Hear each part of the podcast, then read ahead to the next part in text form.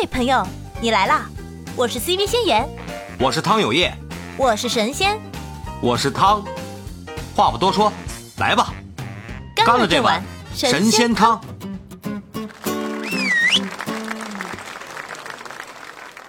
针对我们普通人来讲的是什么呢？首先给我的启示，到时候我就给我们的员工做培训的时候，我就我就说这一点，就是说的你干吧，不一定能取得成功。你要是坐那儿不干嘛，那肯定是不行。对对，就是行动力嘛，就是你踏出这一步，那就有成功的概率。就但是这个概率是多少，我没有人能够知道，也没有人能够保证。哎，但是你不做肯定是零，这个是大家都知道的。你躺着肯定是什么也没有，对吧？而你像现在的，就是有有的时候说对自己能力的评估，我们从正面来讲说是自信，对吧？要从另外一个词儿自信呢，其实我觉得自信的自大了。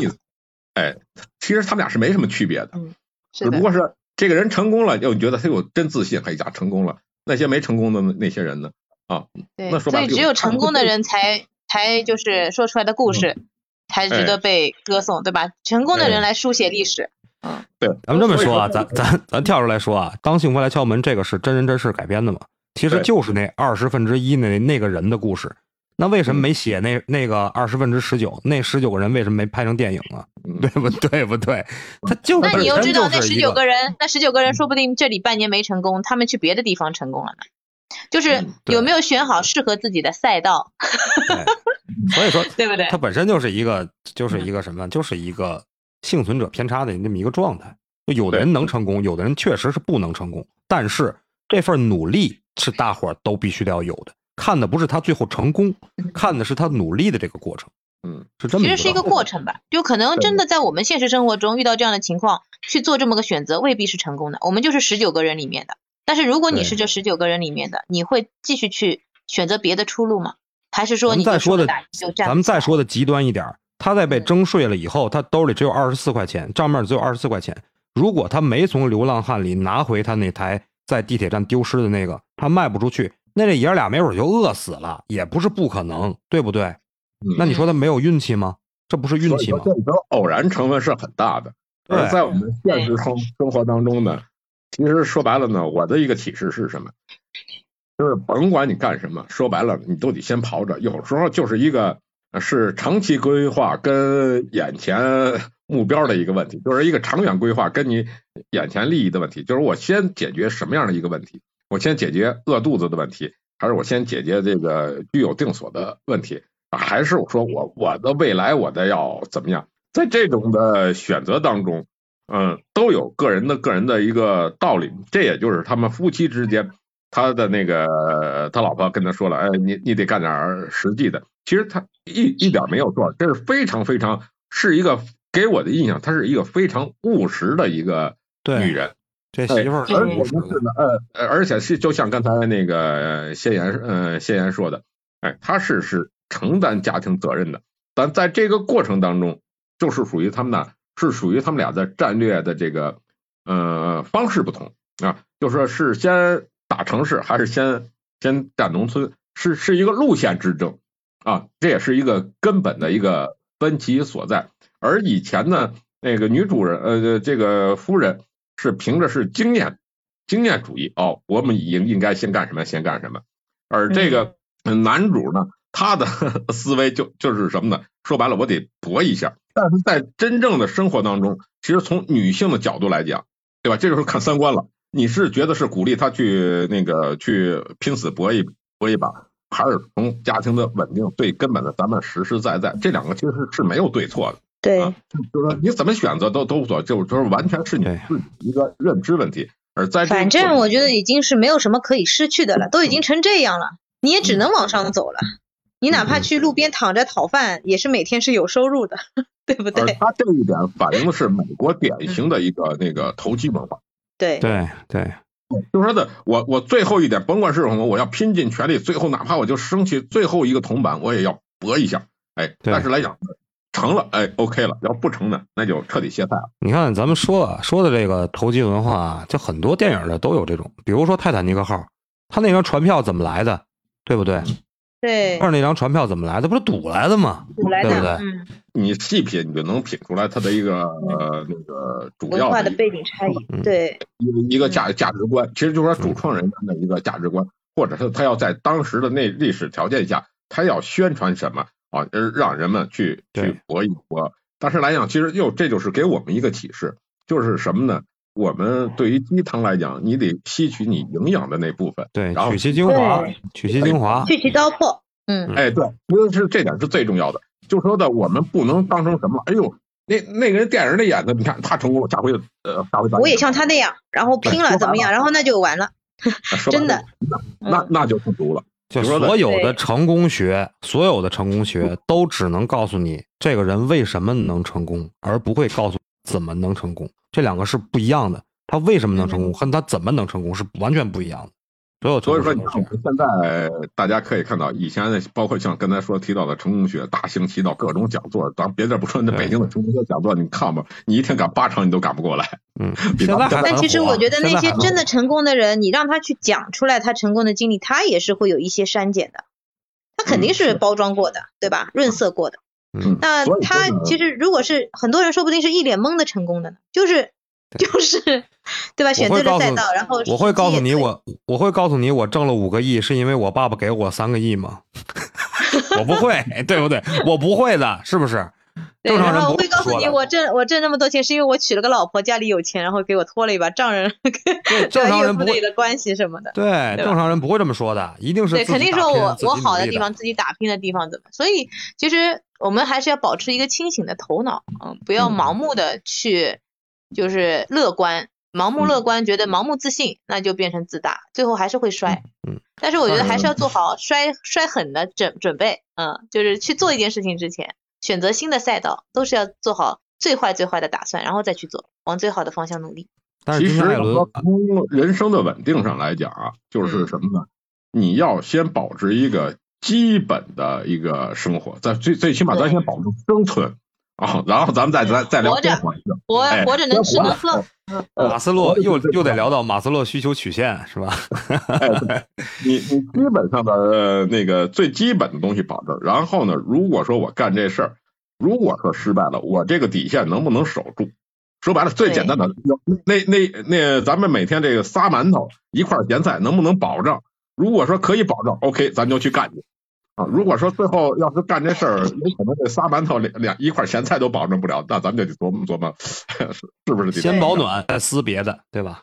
哎，对对对，就是你最起码先把正常的最基本的底线先守住以后，然后我们才干这事儿。其实就跟那个打仗一样，咱们的战争也是，你最起码咱们得那个根据地咱们有吧，咱不能说的老窝啥也不顾，上去直接冲，然后回来以后人把老窝粮草先要有啊，粮草没有了，还打什么仗是吧？别让人家误导了，说你看人家那个是怎么干的。对，是扯家撇叶的是吧？拼拼事业去了。但但不一样，他是被动成为这个绝境中的男主的，就是他不是主动成为这样的，他被动成为之后，他没有任何退路了，没有撤退可言了，他才会就是做这样的一个决定去搏。那我们生现实生活中，就算现在再困难，我觉得也不会像他这样没有撤退可言。当然也会有一部分，比如说疫情的关系，或者家里有人病了，或者是自己工作没有了，那这种情况是有。那真的到了这种绝境，那鼓励你去搏一搏。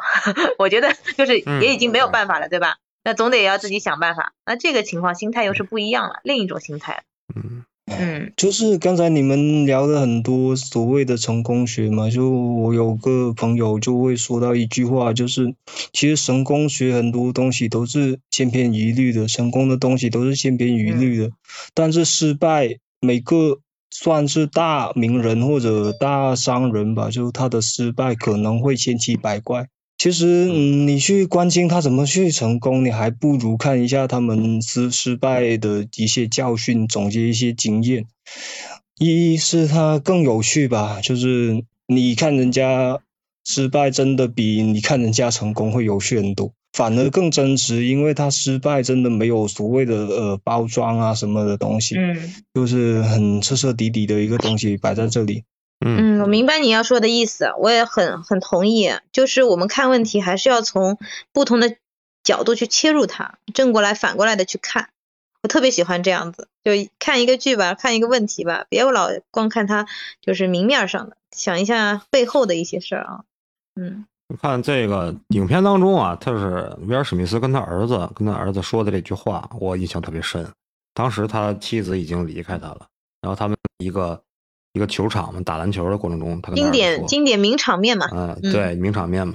Do not ever let somebody tell you you cannot do something。别让别人告诉你你不要猜，是吧？就是说你，你一定要对自己有一个正确的一个认知，而不要去让别人去评价你。那些一事无成的人想告诉你，你也成不了大器。就是自己一定要坚守住本心，我要追求的是什么？我坚持并奋斗，相信自己能达到那个高度。当然，这个过程不是一个好高骛远的过程。咱们说这个，这一句话嗯，就是一针鸡血，大家就当一针鸡血打进去就可以了。但但我跟你说，就是其实为什么这句话会很多人认可呢？因为很多人都是算是这种成功肯定是孤独的，就是他会伴随很多的反对的声音，甚至是呃一些比较负面的东西。就是嗯，为什么需要积雪呢？因为嗯，他现实没有给到他一个正向的回馈，但其实经过他的一些思考、一些深思熟虑，他只是呃所谓的他没有熬到天亮而已。其实还是需要积雪的。为什么这部东西《幸福来敲门》这么出名呢？因为其实给一些人算是继续走下去的一个勇气，就是你要知道你走的路是怎么走，OK，你自己走下去就好了。我们因为今天谈论这个片子，不是去谈论它成功，对吧？成功只有阶段性，没有一个就是恒定性。我觉得是这样，就是一个人，你说他在什么地方成功，在我们看完他这部片子电影的时候暂停了，电影结束了，他在那个阶段成功了，那他之后的人生的路谁都不知道，我们也是，就是我们可能阶段性的成功了，或者阶段性的得到了一定物质上的满足，一定一定的经济基础好了，但是之后会怎么样，谁都不知道，所以。不是说去定义成功这个事儿，去给大家说啊，成功要怎么样怎么样，其实并不是。我觉得是在自己最需要去证明自己的那个阶段，你达到了自己的预期，你就是成功的。不是说你一定要赚多少的钱，或者说你一定要有有这个有那个有房有车有什么，不一定。每个人心里的成功都是独一无二的，我是这么觉得。咱们单纯从本片儿，去从这个影片来，他对这个威尔史密斯这个男主人公成功有很多的铺垫，包括里边一个小细节，他们当时开始流行这个三阶魔方，在三阶魔方去宣传三阶魔方的时候，主持人自己都玩不转，然后当时说这个东西非常难，包括他引他入行的那个伯乐也玩不转这个三阶魔方，但是男主人公自己在家摆了那个三阶魔方的时候，基本上就已经该恢复完了，说明他是一个非常聪明的人，这是第一个小细节，他特别的聪明。第二个呢，他能把一个高于市场价两倍的一个便携的 X 光机，把那么一一屋里那么多的库存全部都卖掉的情况下，他的销售能力是非常强的。而他马上要换的这份工作，这个股票经济这个工作，他也是销售，所以说他本身是具备非常高的销售水平的这样一个人，所以他的成功是必然的，并不是说咱们从上帝视角看到他成功以后反推他的一些经历，并不是。这影片中的细节，这两个细节足以证明为什么他最后能拿到这个工作，包括他最后能有自己的一个一个这种投资公司，就是这种人，他就是能够成功的。他对自己也有一个正确的评估，只不过是他媳妇儿当时，我还是说，艾伦说不同意，说他媳妇儿因为是抗压能力不行，他媳妇儿其实不知道他有这么大的能力。他在我看来，这个人就是可以成功的。如果说他媳妇儿能看到他这些闪光的一些地方，有可能会陪着他一起去走下去。当然了，过程会非常艰难，那就不是他带着他儿子去。我觉得他媳妇儿这个行为是是是编剧一定要给他，就是天将降大任于斯人也，对 对对居苦其心志，对吧？这个这要把他个没有的退路要把他的退路完全斩断对，是吧？对要不然他不会说后来他去是带着他儿子在在外边对去卖这个这个 X 光机，一直带着他去去各处去卖这个东西嘛，因为没处放嘛。他是这么样一个过程，所以他不是在我看来，这部影片他给了足够的铺垫，让威尔史密斯这个人能够成功，他就不嗯我们去聊他的成功，不是站在一个上帝视角，这是我个人的观点。你这观点不就是我刚刚说的？就他具备哪几个条件？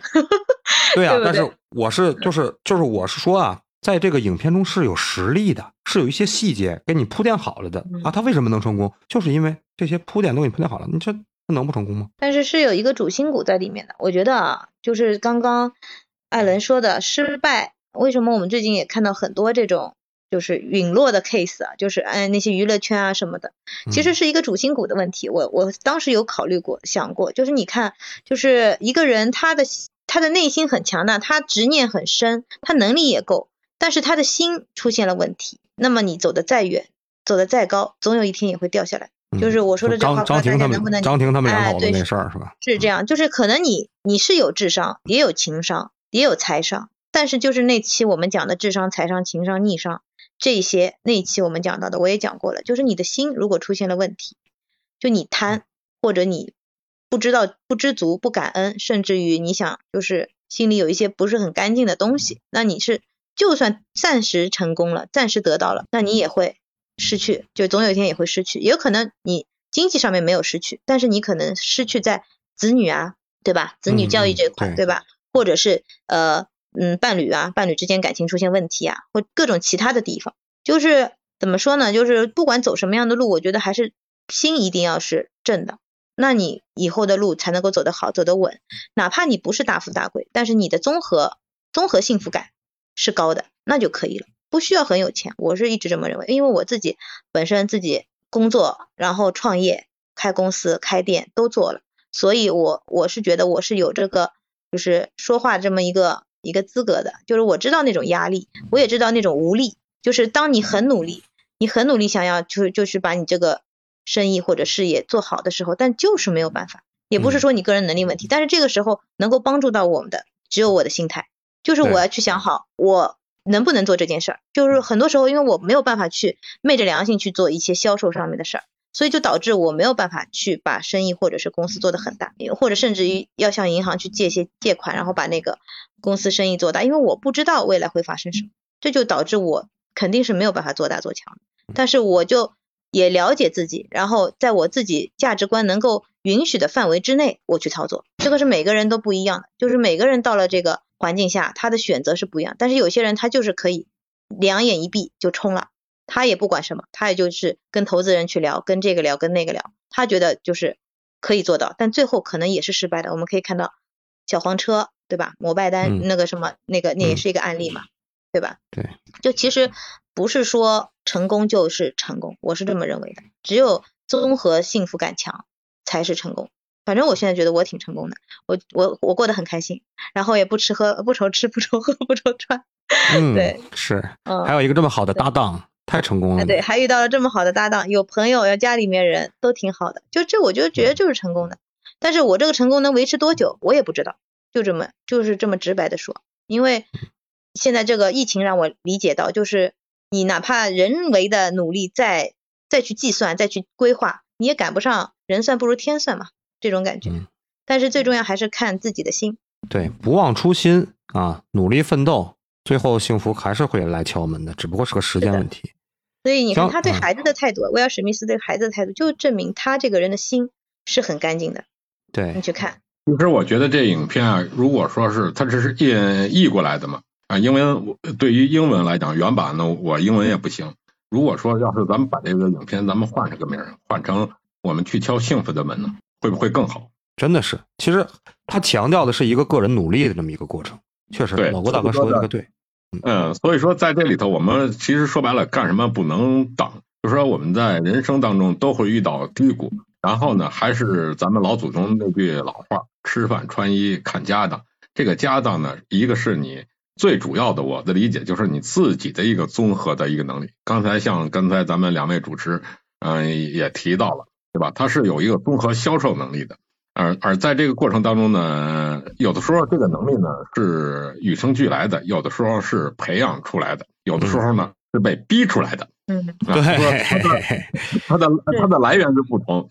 而我也经常说说的有一些跟跟我的员工讲，就说的你首先的来讲呢，就说的这件事情，你你既然选择了啊，就是你选择了你所爱的，然后呢，你得你还得爱你所选择的，在这个过程当中呢。嗯，一个是坚持，再有一个呢，这个坚持呢还是什么呢？首先一点，我觉得是坚持学习是特别主要的。哎如果说哎咱们这个史密斯他不会玩那魔方，他怎么样？然后他在这过程当中，他没有坚持那个每天晚上呢去复习他所有的那些课程，会怎么样？对吧？而这个东西在这个过程当中，其实我们看的时候，人看人成功的时候是都可以，就说的。嗯，咱们有时候也会被一些误导啊！一说起来，这人一夜成名，咱们想想，拍拍咱们自个儿那个脑袋想想，呃，跺跺脚后跟想想，哪有一夜成功的事儿啊？对？得看到贼挨打，得知道贼挨过打，对不对？嗯这个根本这世上就是为什么用贼来形容？哎，一夜成不能光看贼吃肉嘛，得看贼挨打嘛，对吧？这这个是呃那个，他这是个一个伪命题啊，是最大的谎言啊！是一夜成名，哪有一夜成名？告诉我，对吧？啊，有谁一夜成名了？就算是咱们就说现在拿演艺的小鲜肉，什么各个方面来讲，那是一夜成名的事儿吗？那练习生很苦的，很苦的，天天得跳舞，跳八九少前面个小时的积累，对，哎八九八九个小时。他们他们是战胜了多少人，PK 了到多少人，然后取的，就跟我们人来到这个世界一样，我们还没来到这个世界之前，已经战胜了亿万个对手，然后对对，很激烈的，很残酷的。而且就算一夜成名，就是之前的那些积累，到你一夜成名，成名之后你又能走多久？又是一个新的挑战。对，其实有的时候啊我们就说嗯说这一个人成功与否，刚才那个先言说的这样，对，说的你不要看他一时，什么时候成功了？当你离开的是这个世界的时候。然后呢，我有一句呃巴菲特的算是名言啊，但是是不是他原话我也不知道，是不是被人小编在编辑过？这句话的意思是什么呢？就是说，当你离开这个世界的时候，有多少人真心的为你掉眼泪？就是这个人数多与少，它就是成功的。然后我一听这话，太对了。我不知道大家是什么感想。首先呢，在这个过程当中，我给的给我的一个体会就是什么呢？你不要想从别人兜里掏点什么，就做销售一样，嗯我给我的员工做培训一样，我你一定要告诉对方，你通过我介绍的这个产品，你能得到什么？嗯，你把这点抓住以后，哎，你能得到什么？哎，我我得告诉你，告诉你得明明白白，用什么方法，怎么样怎么样，对你你是不是需要？OK，这样才能够达到最终的目的。而我们做人做事也是一样，你不要想着光我们挣多少多少钱，你只要光想挣钱的事儿，这事儿吧，基本上十有八九就失败了。对，你得想，我提供的服务，我提供的咱包括咱们的播客，包括所有的东西，我能给人给人什么啊？你能哎，我听到的是你愉悦的声音，你输出的内容，然后对我有启示了，OK 了，行，我老我来来来你的房间里多听一听，没毛病，没毛病。嗯你看。你别光想着，哎呀，我我这儿一个专辑能挣多少钱，然后怎么如何如何，我你想这事儿，基本上就歇菜了。是，就不要太激进啊，也不要太功利，先把自己眼前的这些事儿做好，想想自己凭什么。我我觉得这几句对吧？凭什么？一定要想到你能给人什么，然后你再想别人嗯，为什么说为什么咱们有那个叫但是别人给不给你这个事儿，哎舍得？你看这对词儿，，有舍才有得。哎，中国这个词儿，最后我们这个重点呃落在哪儿啊？舍得啊，这重点人们都想到的是得，但是来讲，其实呢，你得先舍，你舍了以后才能得。包括我们做任何的事情以后，包括你像从这部影片当中，我们也看看他前面舍了多少，是吧？对，舍了 N 多的东西，最后哦才得到了这个职位。然后我现在也是，可能到时候要是有兴趣的话，应该在咱们再问问度娘，后来这哥们怎么样了？因为这后来这哥们他又成立了自己的公司，然后他嗯能不能、他能不能把股权给卖了，最后套现了吧？对，零六年套现了。嗯他，把股权给卖了。嗯，其实这种套现的行为，我觉得也是及时止损，因为这条路不是长久的。我觉得啊，就是嗯对吧？套 现其实就是上岸了嘛。特别特别对。所以说呢，就是说呢，在这个过程当中，我们就可以发现了什么是聪明人，就是当你真正的最终离开赌桌了，从此以后再也不去赌场了，那时候咱们才能说输赢。如果说你是非功过任后人评说的那个状态是吧？哎，对你才能说如果行说是不离开赌场，你没有金盆洗手的话，永远你都不敢说。那，你说我手里再多的钱也不是你自己的，你不知道哪天就没了。我先告一段落啊，我就先先撤了啊。哎，没有，好嘞谢谢你老郭大哥今天讲的啊。特别好，对，嗯，聊的特别开心啊！下次再来，我又好想听你讲销售的故事呀，哎，对我已经我已经把大哥关注了啊，关注一下，关注一下嗯，，好嗯，嘞，好嘞，哎，回头可以欢迎大哥随时来我们这儿跟我们畅聊啊！嗯，好嘞，慢慢畅所慢慢聊啊啊，聊得开心。好好好好。好嘞，好嘞，哎呀，嗯录了你蛐蛐哥，我看到蛐蛐哥了，蛐蛐哥现在哎已经变成轮胎了嘛？蛐蛐哥怎么是是预示什么变成变着你要成了备变成了备胎吗？备胎。我的天，嗯嗯，蛐蛐哥最近老是来，然后不上麦，嗯，默默的看着我们，嗯想说你们两个，你们两个，缺备胎吗？你们两个缺备胎吗？嗯，蛐蛐哥来来来，哎蛐蛐哥上麦了，特别。想你，想念你嗯的那个声音。蛐蛐哥，你怎么老也不来我们这儿发言了？你是不是看不上我们了？现在我们俩头像好看吗？好看吗？我没问你呢。你们两个如果放在同一个圆圈里面会更好一点吗？我们有，我们有，我现在哎，你今天没没那什么吗？嗯，天呐，我的天，你这工作怎么做的？我我觉得我觉得你们组的局组的那么成功，我只能遥遥的望着你们，总是有那么一两百个人在中午在那聊天，今天是最少的了。你们是怎么这么成功的？我想问一下，能不能采访一下你们呢？来，蛐蛐哥，你看，你看，我们这下面有一个头像，哪个？我我让他，嗯，我让他上麦看，我们有一个合在一起的，在哪里？怎么看嘛？在哪个地方啊？看到了吗？哦在你旁边。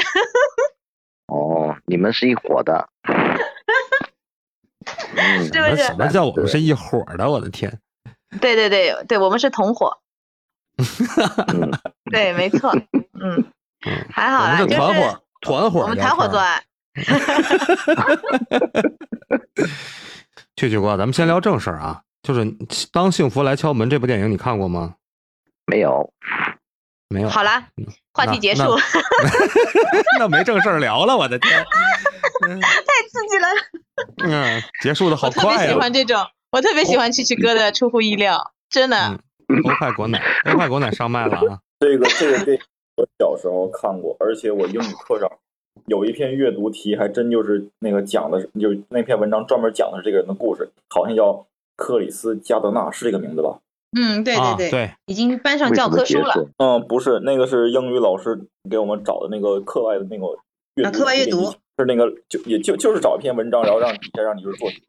嗯，那欧派国奶哪一个镜头让你特别动容呢？最动容的是，我感觉就是说，呃，父子俩是那是在我记我忘了是在商场还还是在地铁站里边了，就是说那个那个他那天晚上就是他们被汽从汽车旅馆里边赶出来，实在没地方住了，然后半夜去敲他那个发小的门，就是发他发小欠他十五块钱，为了躲债，也不知道是锁门了还是因为为了躲债搬家的，不知道，反正家里都都上卷卷帘门了，最后没办法，他带着那个他带着孩子去那个地铁站里边的公厕，然后半夜呢有人敲门，其实可能中国人可能不知道敲门的人是谁，但是如果在美国、加拿大、欧洲待过人应该知道，他们的公共场所保洁员都是后半夜，就是凌晨零点一点这这段时间工作，一直工作到那个后半夜的四五点钟这个这个时候，所以那个人是清洁工，就是就是他半夜就是说那个被从那个汽车旅馆因为欠债被被赶出来的，然后找发小去要钱，发小也也躲债，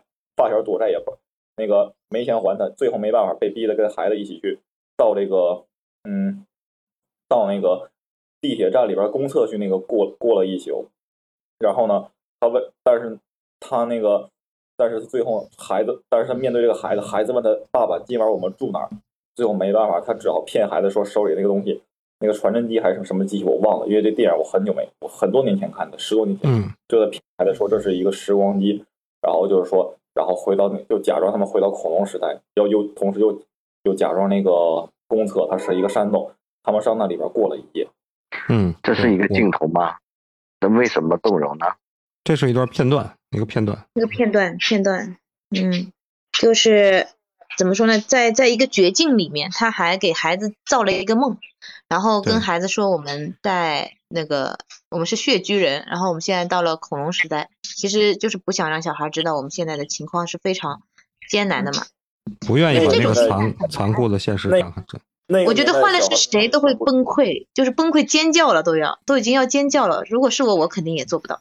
嗯，对，然后忘，然后那天他们本来想去教堂，结果发现那天赶巧教堂还真有马。已经是是是退无可退了，那种状态，嗯整个被生活逼到绝路上了，嗯无家可归嘛那种状态，而且自己的孩子跟着自己吃苦，搂着自己的孩子在厕所里啊、然后哎太可怜了，自己吃什么苦都行，但是不想让这个孩子过得不幸福，然后就当时就哭了，自己压力真的是瞬间拉满。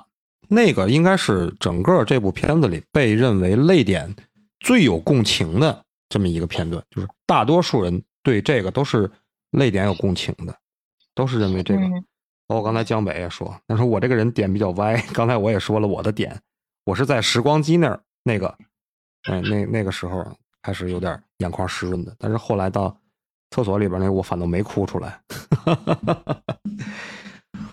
哎呀，行，今天挺好啊！今天没想到咱们聊一个电影都能聊出两个小时，这个部电影一共才两个小时，咱们都能聊，呃，咱们都能聊两个小时啊，挺好。今天仿佛自己演了一遍一样。嗯，包括咱们里边的一对电影的一些细节啊，聊了很多啊，父子的亲情，个人的职场的一些打拼，包括咱们很多的嘉宾也去介绍了自己在职场打拼的一些经验。我感觉整体来说，能聊的东西聊的还真的是挺挺全面的。今天咱们聊，不管说不管说从个人的成长，还是说夫妻之间感情的经营，还是说对子女的教育，我今天真的聊了挺多东西啊。现在反反过来细想啊，是啊，聊了很多人生观、价值观。对，甚至说整个刚那个王伟老师也说了，说呃西方跟东方对于处理和教育方面也有很多的分歧啊，是说很多不一样的特点在里边儿。然后当时他聊完了，我就想是英法战争的时候，英国人、法国人打仗都是排成那种方块队，互相放着枪往对方对对面冲，也躲都不带躲的。就是他们 他们的这个思维模式就挺挺那什么的，跟咱们咱们中讲究什么打游击战啊，什么骚扰啊，骚扰战。英法战争的时候，我看他们那个片子就是两边两个方阵对着冲，然后不停的有人倒下，然后特别刚猛，敲着锣打着鼓那种状态，那也是一种东西其实我觉得也不要，差。不是说那个文化哪哪边的文化更好，我觉得各有千秋吧，各有所长。因为西方那边可能更，因为这部片子里面谈到了好几次那个独立宣言里面说说的话嘛，对吧？那所以我觉得西方人他可能更追求的是精神上面的一些自由、独立、民主嗯啊，嗯他们追求这个。但是如果过分追求呢，就会变得很难去管教，就整个社会都是自由泛滥的状态。对，自由泛滥。你现在放到现在疫情，你就能看出来一些问题。嗯，那那自由泛滥，大家都要独立，都要民主，那最后就是变成一个争论嘛，就都会去争论啊，我我是为了独立、民主、自由，嗯，然后他说我也是，那你怎么办？两个人就没有办法去调和。为了自己的人身自由权去危害别人的生命健康权。是是，哎，会有这样的情况，其实就是不能极端。那中国呢，就可能就是东方文化就可能相对保守一些，但是呢，就是在一些遇到大问题的情况下，更加包容的话，可能更稳定一些。但是也是不能走上极端，就是双方都得要融合一下，就借鉴对方好的地方。对，嗯行，咱们今天聊也这么多啊，咱们跳跳回来，一个影视作品的，毕竟是一个影视作品，其其中呢肯定是会有些不不如人意的地方，或者是一些嗯、一些概率比较比较 极端的一些情况，就是他本身这个状态是不能复制的，但是主人公那种拼搏奋斗的精神和那种自我坚持的那种力量，这个是可以咱们去可以学习的。虽然他的成功咱不能复制，但是他为了得到成功的那种状态，咱们是可以复制的。包括他对自己孩子那种教育、那种情情感，这个是咱们可以去借鉴、去复制的。所以说，之所以这部片子能广为流传，一定是有它可取之处的。咱们跳回来说，这部片子不失为一个好片子，对得起豆瓣评分九点多分的这个分数，非常好。如果没看过这部片子呢，也推荐大家去观看一下。今天呢，由于时间原因呢，咱们今天的话先先到这儿。感谢今天所有上麦发言的嘉宾啊啊！感谢老郭大哥，感谢蛐蛐哥，感谢欧巴果奶，感谢江北，感谢王老师。行，也感谢咱们今天在麦下一直陪伴着我们的这些听友们啊，我们每天都在。如果喜欢我们的话呢，哎，点一下关注啊，随时欢迎跟我们过来聊天啊。我们每天聊的话题不一样啊，总有一个话题你是喜欢的，总有一个话题你是适合的。行啊，谢谢大家的支持啊。那今天咱们就到这儿。嗯嗯，大家拜拜。就到这儿，拜拜。哎，这就完了？让我喝口水缓缓啊。我还没聊够呢。行，明天啊，咱们接着奏乐，接着舞。喜欢就点订阅，也可关注主播哦。到我们的直播间和我们互动连麦，你的声音很可能会出现在我们的下一集。